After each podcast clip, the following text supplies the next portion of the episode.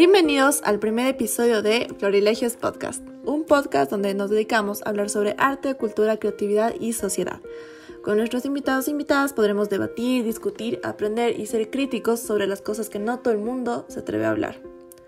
Puedes seguirnos ya en nuestro Instagram, que estamos como florilegios-podcast.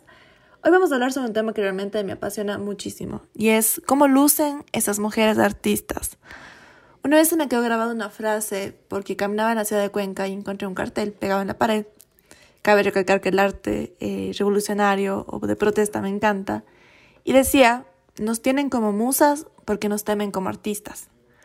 De hecho, hay que analizar la palabra musas porque sí, es muy ocupado en, en este mundo de fotos y le tenemos como que las musas y las modelos, etc. Eh, y lo estamos romantizando un poquito.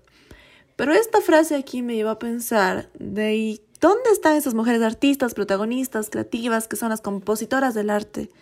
Que claramente no son las mismas a las cuales la industria del entretenimiento las tiene sexualizadas o como objeto, como las modelos, como con prejuicios sobre cuerpo, etc. Entonces, eso me lleva a pensar aún más de qué pasa con las directoras de la orquesta, dónde están las directoras de la orquesta y por qué ellas no son la primera plana. Para este tema yo quería invitar a una mujer que admiro y quiero un montón. Ella es Juliana Andrade. Hola Juli, como yo le digo con mucho cariño. Em, además de ser gestora cultural, bailarina de toda la vida, artista, dueña de una productora audiovisual y todóloga, como pueden ver, es una de mis mejores amigas y hermana que me regaló la vida. A ella le dije antes de comenzar con el podcast que iba a ser algo súper relajado y van a escuchar como una conversación entre amigas porque eso somos. Así que bienvenida Juli, gracias por ser la primera invitada en nuestro podcast. No es justo que Andrea me invites con esa introducción que ya me haces poner melancólica y sensible. Pero el cariño es mutuo y soy la más feliz de esta invitación porque yo también te admiro a ti, justo por hacer este tipo de, de actividades, este tipo de movimientos femeninos que siempre te han apasionado y dar un espacio a las mujeres. No me considero artista, me considero más bien admiradora pero sí a hablar un poquito de estas, de estas mujeres y de estas oportunidades eh, que tenemos en nuestras manos, pues qué mejor. Así que gracias, te quiero, gracias por invitarme. qué linda. A ver, ¿qué estás haciendo ahora mismo? Cuéntanos. Eh, la Juli se fue a hacer su máster en gestión cultural en Barcelona hace un año, ya la tenemos aquí un tiempito. Pero, ¿qué estás haciendo ahora y qué ha pasado en tu vida en los últimos meses? Bueno, teniendo como contexto una pandemia mundial, siempre me imaginé que al regreso de Barcelona, al regreso del máster en, gestión cultural, yo iba a llegar a revolucionar eh, la cultura en Cuenca y con todo lo que venía aprendiendo, esa cultura europea, quería venir recargada con todo. Y, mm, y nos llega una pandemia y me quedo paralizada, no sabía si regresar, si quedarme allá, si volver. Y cuando vuelvo acá me, me tocó elegir la opción de tomarlo con calma y de, y de no apresurarme ante las cosas que se vengan. Entonces, estos meses, mi mente ha estado en puro movimiento de cómo, cómo Juliana va a desempeñar su papel, como tú dices, ¿no? Como mujer, como gestora, como fanática, como comunicadora social. Entonces, con esta, estos problemas por la pandemia, esta falta de empleo, decidí emprender y abrir una productora audiovisual y de comunicación integral justamente con mi hermano. Se llama Productora Ojo Rojo y estamos emprendiendo. Pero la buena noticia es que justo a partir de mañana eh, empiezo mi contrato y voy a trabajar como gestora en la Dirección de Cultura de la ciudad de Cuenca con el tema de de desarrollo de actividades en ferias, festividades y con artistas de la ciudad. Entonces eso me hace muy feliz, estoy emocionada, estoy nerviosa, desea mi suerte y dispuesta a aprender, aprender sobre todo porque así como, como vine aprendiendo desde otro país, me imagino todo lo que puedo aprender aún, aún de aquí. La jefa con la que voy a trabajar es una mujer, mi mamá es gestora, entonces tengo expectativas justamente de aprender de ellas. Juli, para ti, ¿cómo luce una mujer artista? ¿Qué es lo primero que se te viene a la cabeza cuando tú dices wow, es una mujer artista. Va a parecerte raro, pero me acabas de decir y lo primero que pienso es de una mujer desnuda, pero no del hecho de una desnuda físicamente. Pienso en una mujer desnuda en el hecho de que se presenta transparente, eh, que, que, que, demuestra lo que quiere, demuestra lo que es, demuestra lo que hace, demuestra sus sentimientos eh, al mundo como si fuera, como cuando tú te ves desnuda, o sea, demuestra totalmente sin sin, tener miedo, ¿no? A ser juzgadas, ya que muchas veces estuvimos invisibilizadas, muchas veces nuestros nombres estuvieron tachados en la historia del arte, podemos ver las estadísticas, hay muchísimos más hombres que mujeres si te vas a un museo, cualquier museo, por ejemplo, el de Prado en Madrid, el Museo de Picasso en Barcelona. Cualquiera de estos museos no encuentras eh, artistas mujeres, estaban invisibilizadas y muchas veces ellas eran hasta el cerebro del, del, artista, del pintor, pero no sabíamos. Entonces, después, cuando empieza a surgir, a surgir este movimiento femenino, pero hace nada de tiempo, yo siento eso, que las mujeres tienen esta fuerza porque se presentan transparentes, se desnudan, se, no, tienen, no tienen miedo de mostrar. Tienen, ellas pretenden, nosotros pretendemos mostrar nuestra fuerza. Y creo que eso es lo primero que se me viene a la mente. Total. Yo te cuento, bueno, ya vos ya sabes todas mis historias de, feminismo y la vida y el arte, pero yo tuve una de las mejores, o la que yo puedo considerar la mejor profesora o docente de, historia del arte em, de la Facultad de Artes del Estatal. Y fue increíble para mí llegar a una clase y que ella se declare a sí misma feminista y decir que íbamos a aprender sobre lo que les o sea, lo que las mujeres hicieron dentro del arte, en la historia como tal, y cómo fueron invisibilizadas. Y lo que tú dices es súper cierto, y justamente hay muchos ejemplos de mujeres que más así como que, digamos, no estaban, había mujeres artistas. El problema es que a muchas de ellas no les dejaban firmar con sus nombres, por haber razón, por la época, por los limitantes, porque no las creían capaces, y les hacían firmar con nombres de sus papás, en muchos casos que también eran artistas, o de sus esposos. Un caso de esos que a mí nunca se me va a olvidar era el de Artemisa Gentileschi, que básicamente ella fue la primera mujer que pudo entrar, así como por su éxito, en la Academia de Bellas Artes de Florencia. Eh, pero todas sus obras, al menos al inicio, fueron atribuidas a su padre y a su hermano. Eh, aparte de eso, ella fue abusada sexualmente. Y es increíble cómo utiliza el arte como una revolución. O sea, ella literalmente empieza a pintar cuadros como de, la muestra de la lucha feminista y un cuadro que se llama La Venganza, donde literalmente están agarrando a un man y así por poco costando en el cuello, súper renacentista, súper así. Wow. pero total, o sea, igual puedes revisar luego, pero es increíble cómo ella, para mí es toda una revolucionaria, una revolucionaria de la época, pero claro, es como, no es que no habían cuadros, es que les, les tachaban sus nombres, no les dejaban salir. Y a las primeras mujeres les tocó durísimo.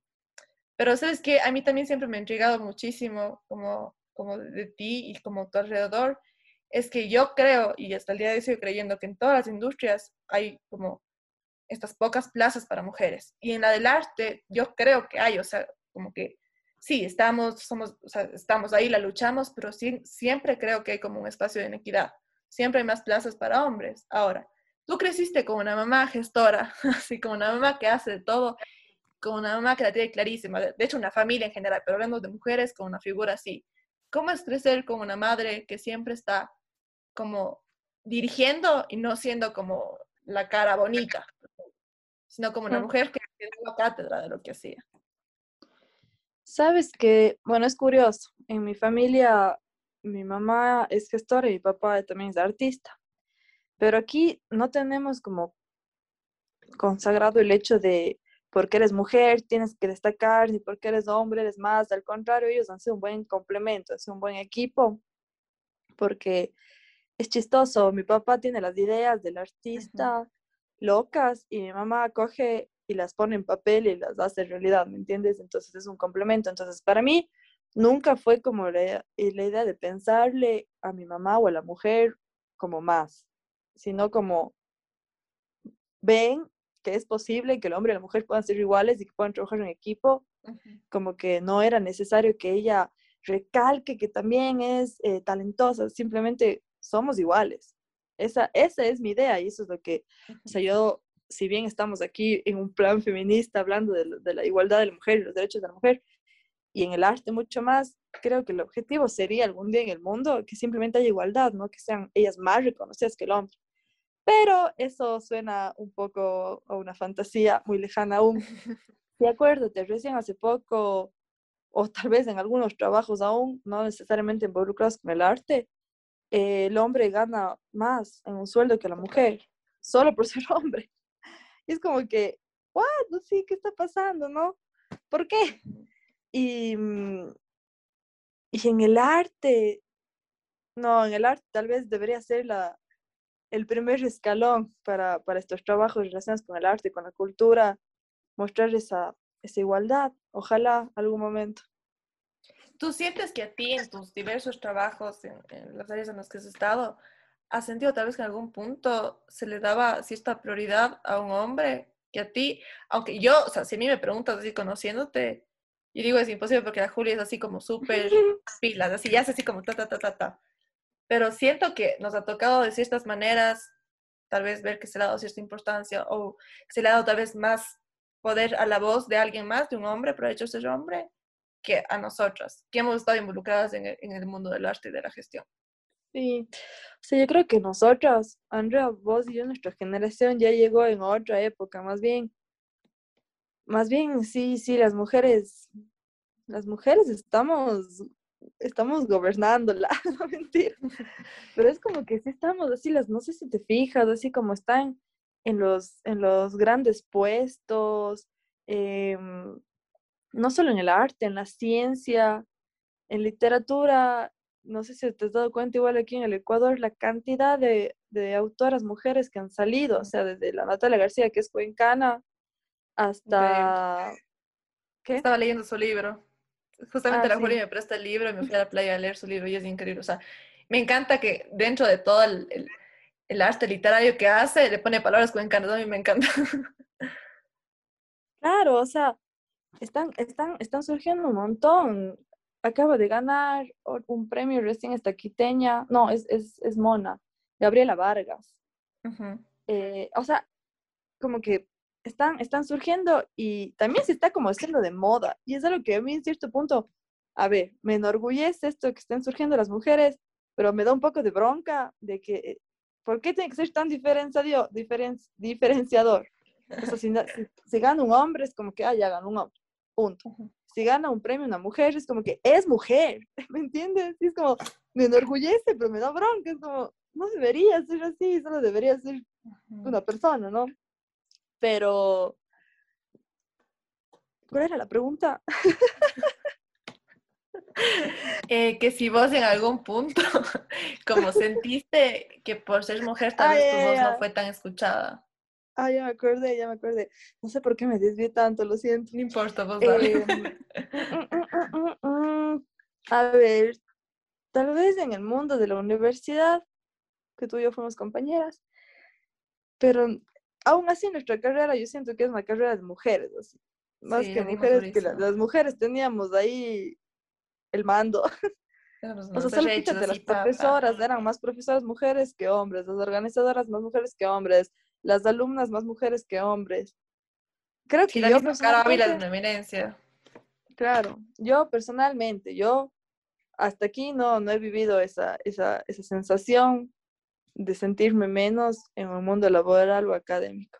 Más bien en nuestra carrera como comunicación, en nuestras actividades de artísticas, más bien creo que nos hemos visto más visibilizadas, pero eso es lo que te digo, es porque nosotros estamos en esta época. Esto tal vez hace unos años, no, no pasaba.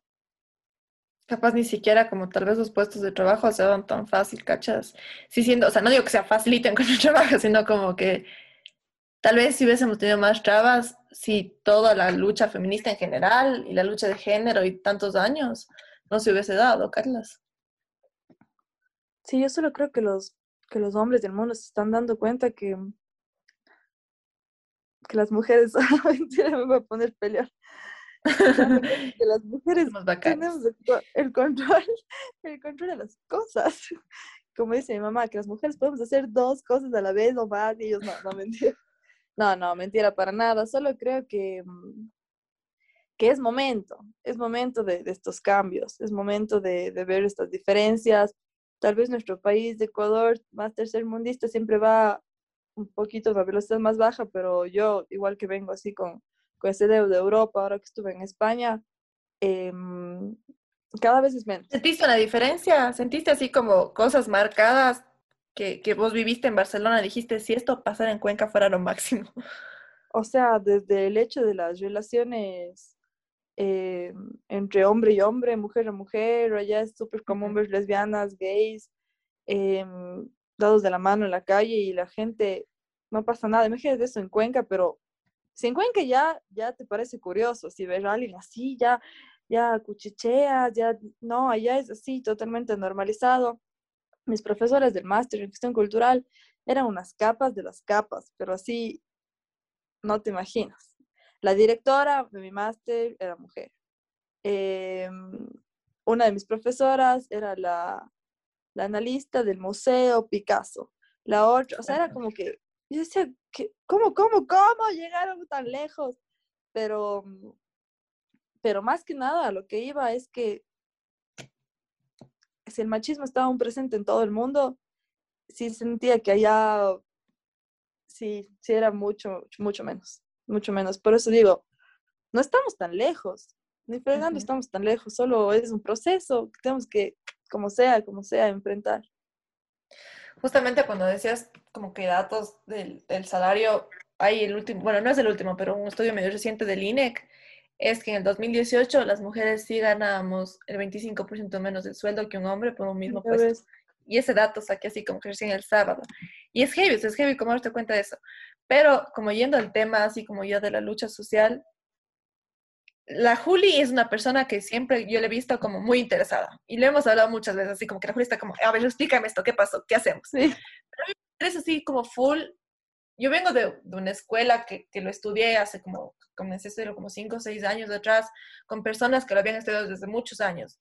Y me da mucha curiosidad saber cómo o cómo piensan o cómo le ven a, esta lucha social, al, al, mismo feminismo como tal en Cuenca o en el Ecuador o en el mundo. Por ejemplo, el ejemplo de México me tiene loca, como es increíble cómo lo mueven allá.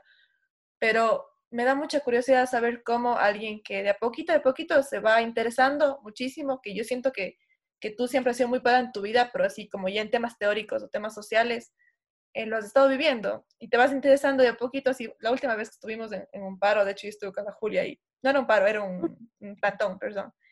Entonces estuve con la Julia ahí y quisiera saber cómo le ven, no quisiera llamarle un nuevo feminismo porque simplemente siento que son formas en las que se van adaptando eh, y más personas van entrando y más personas van como sintiéndose identificadas con eso, pero sí quiero saber cómo tú cómo le ves, o sea, cómo le ves la situación, qué sientes para ti, qué ha sido como irte involucrando de a poquito a poquito, qué entiendes, qué cosas te faltan o no sé, cómo es tu proceso como tal. Y es verdad lo que dices, o sea, la, la plena, la verdad es que yo, yo a vos tengo que preguntar un montón de cosas que yo desconozco, o sea, desde cosas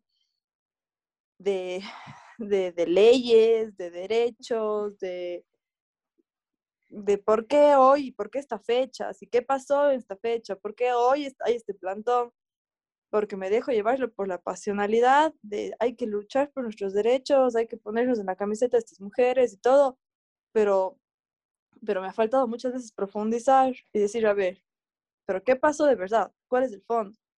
¿Qué, ¿Qué, dijeron las autoridades? ¿Qué pasa? ¿Me entiendes? Entonces, hoy en día que estamos, o sea, aquí en Cuenca, que hay tantos de estos movimientos feministas y gente como, gente como vos, a mí me parece así lo más increíble poder preguntarle a mi amiga, oye, hoy día, ¿qué pasa? ¿Por qué hoy día hay un, hay un plantón de mujeres? Oye, ¿qué pasó con la ley del aborto? Y que alguien como vos, de 25 años que tenemos la misma edad, me puedas decir tan claro, así como, ta, ta, ta, esto es lo que pasa en el artículo tanto, dice cómo es como esta fecha, dice qué, es como que wow, así, gracias, gracias por informarme. Entonces yo, yo no puedo decir que estoy, que me considero parte de algún tipo de movimiento ni nada, yo, yo solo soy mujer y soy ciudadana y, y, y, y si algún día siento que puedo unirme, me uniré desde, desde mis herramientas. Seguir aprendiendo, seguro. Tal vez yo no vaya por el camino de, este camino social que tal vez que tú tienes, o sea, que ya es algo que ya está en uno, pero seguro es, informa es importante informarse. O sea, y eso, eso, es, eso es todo, mantenerse informada para tener un criterio, para tener un contexto social, cultural, político, feminista, porque ahora está mucho de moda, ¿no? Está mucho de moda y todos somos feministas y pucha, uno piensa que por ser feminista, hasta en sus, en sus fachas tienes que ser rebelde, yo qué sé. Oye, yo me acuerdo hace Cuenca, en Cuenca hace poco que salió todo este tema de, de los abusos de las, de las niñas y las mujeres que empezaron a hablar. No sé si te acuerdas de esos meses. Sí, cuando salió la caja de Pandora. La caja de Pandora. La caja colectivo después de esto. Exacto, la caja de Pandora. Y yo veía los videos de estas chicas que hablaban y decían todo lo que les había pasado y me conmovían y me solidarizaba.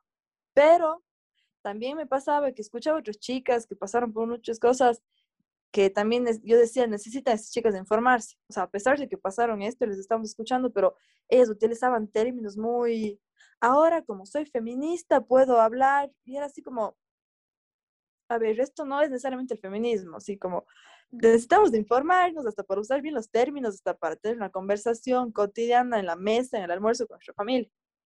Necesitamos saber bien así qué es, porque si no es algo también que está medio en boga, medio en moda, medio todas somos eh, ni una menos, etcétera. Y es como, pero ¿cuál es el trasfondo? Entonces, tal vez, tal vez eso es hoy en día, ¿no? Es nosotros como jóvenes mantenerlos informadas, mantenerlos informadas en qué se basa la ley del aborto, mantenerlos informadas en, en por qué está el plantón, o sea, no sé, como más que nada informarnos. Y si después está en uno mismo decidir unirse a la lucha social siendo una representante, que, que bien, pero tal vez una puede elegir desde su cotidianidad, desde su vida diaria, mantener una lucha social con los que le rodean y, y sí se puede ser feminista, ¿no? Todos podemos ser feministas. ¿Sabes qué? Me parece súper importante lo que dices y yo creo que es como muy también así como de relevancia decir que tal vez no todo el mundo o, lo siente o, quiere ser parte de, como te dije, yo siempre creo que cada persona tiene un proceso, pero uno puede hacer muchas cosas desde su, desde su silla, digamos así. Puede hacer muchas cosas, muchas cosas desde, desde su realidad. Porque primero, obviamente, cada persona tiene una realidad distinta y no podemos decir como, poco, tú tienes que ser feminista por haber razón. Sino siento que ir haciendo cosas pequeñitas desde tu día a día es como muy importante. Por ejemplo, eh, con la Juri tenemos un colectivo de cine que se llama Tertulia. Y es así como nuestro bebé, le queremos muchísimo con nuestra amiga Sofi. Entonces, aquí empezamos a hablar de eso. Hicimos una semana que era Tertulia en casa y empezamos a hablar eh, cuando hacían temas de, ecología del agua o una consulta popular acá en Cuenca, eh, lo empezamos a hablar. Entonces, muchas, muchas personas no lo hablan, primero por miedo al que dirán, luego por cierto miedo, así como que no, yo no me meto en temas así, como que no, para no generar polémica. Y es como, no es necesario, o sea, ¿por qué no te atreves a hablar? También es una parte de valentía. Entonces, si tú desde tu cotidianidad, desde tus herramientas, desde tu trabajo, por ejemplo, si yo me meto a trabajar con una marca de publicidad y quieren utilizar imágenes sexistas, pues no lo voy a hacer y no voy a poner de cabeza para tratar de cambiar eso, de alguna u otra forma. Entonces, si uno va poniéndose como los pies en, ok, yo soy parte de la sociedad, y si yo puedo poner un granito de, un granito de arena para que eso vaya mejorando de poquito, pues para mí es un paso gigante, son pasos gigantes, que antes no se daba, porque siempre nos daba miedo hablar. Pero yo creo que es así como básico, como desde nuestro chance, ir haciendo las cosas bien. Sí, sí, yo también, ahora que hablaste de la tertulia, cuando hicimos el tema de lo del, del 24S. No, 20, 24. 27, 28. 28S, si no estoy mal. No, bueno, desde noviembre, 24, 28N. Sí, creo que 28N. Bueno, Ay, confirmamos. El punto es que, mm, que le hicimos participar a, a Sami con su corto de, ah, las niñas del futuro. Fue genial, o sea, fue genial. Es una, es una cineasta cuencana, joven, que decide hacer un corto. Es 25N, 25N. 25N.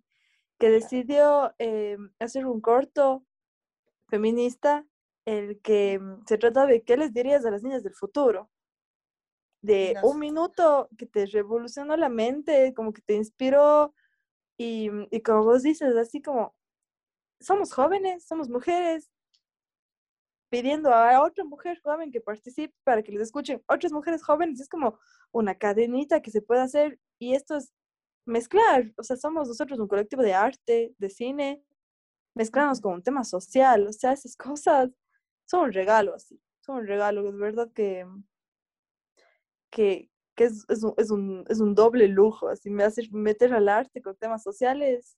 Ya, ¿qué más se puede pedir? Y sabes que yo también lo he visto como que en otras de nuestras amigas, por ejemplo, yo a la Clau Fuentes, aparte de que es una persona hermosa, le miro un montón porque lo, lo, toca, así como que lo habla y hace sus ilustraciones con mujeres, o sea, que aparte son increíblemente lindas. O la misma Gaby Padrón, eh, que con su marca Pupila lo involucra y lo habla y se apropia y dice, ok, esto hay que hacerlo. Y tenemos conciencia de lo que está pasando. Entonces, para mí también, yo siento que noto que veo algo de arte hablando de temas de ecología, de feminismo, es como que me, me, me, me, llenan el corazoncito porque siento que es con lo que tú sabes, eh, las artistas así como con su don, hacer algo más por, por, por su sociedad y, sus, y su gente, su alrededor, etc. Primero, ha sido hermoso tenerle a la Juliana aquí en el primer capítulo de mi Florilegios. Eh, primero, y además también quería decirles que ya tenemos Instagram y vamos a ir sacando así como pedacitos de recopilación, sobre todo con información eh, me parece como muy importante lo que dice la Julia de informarnos. Creo que simplemente por tener acceso a Internet ya tenemos un privilegio gigante. Y el rato que uno tiene un privilegio, pues también tiene una responsabilidad de informarse, de educarse, de tratar de educar y llevar lo que uno sabe hacia el resto de la sociedad.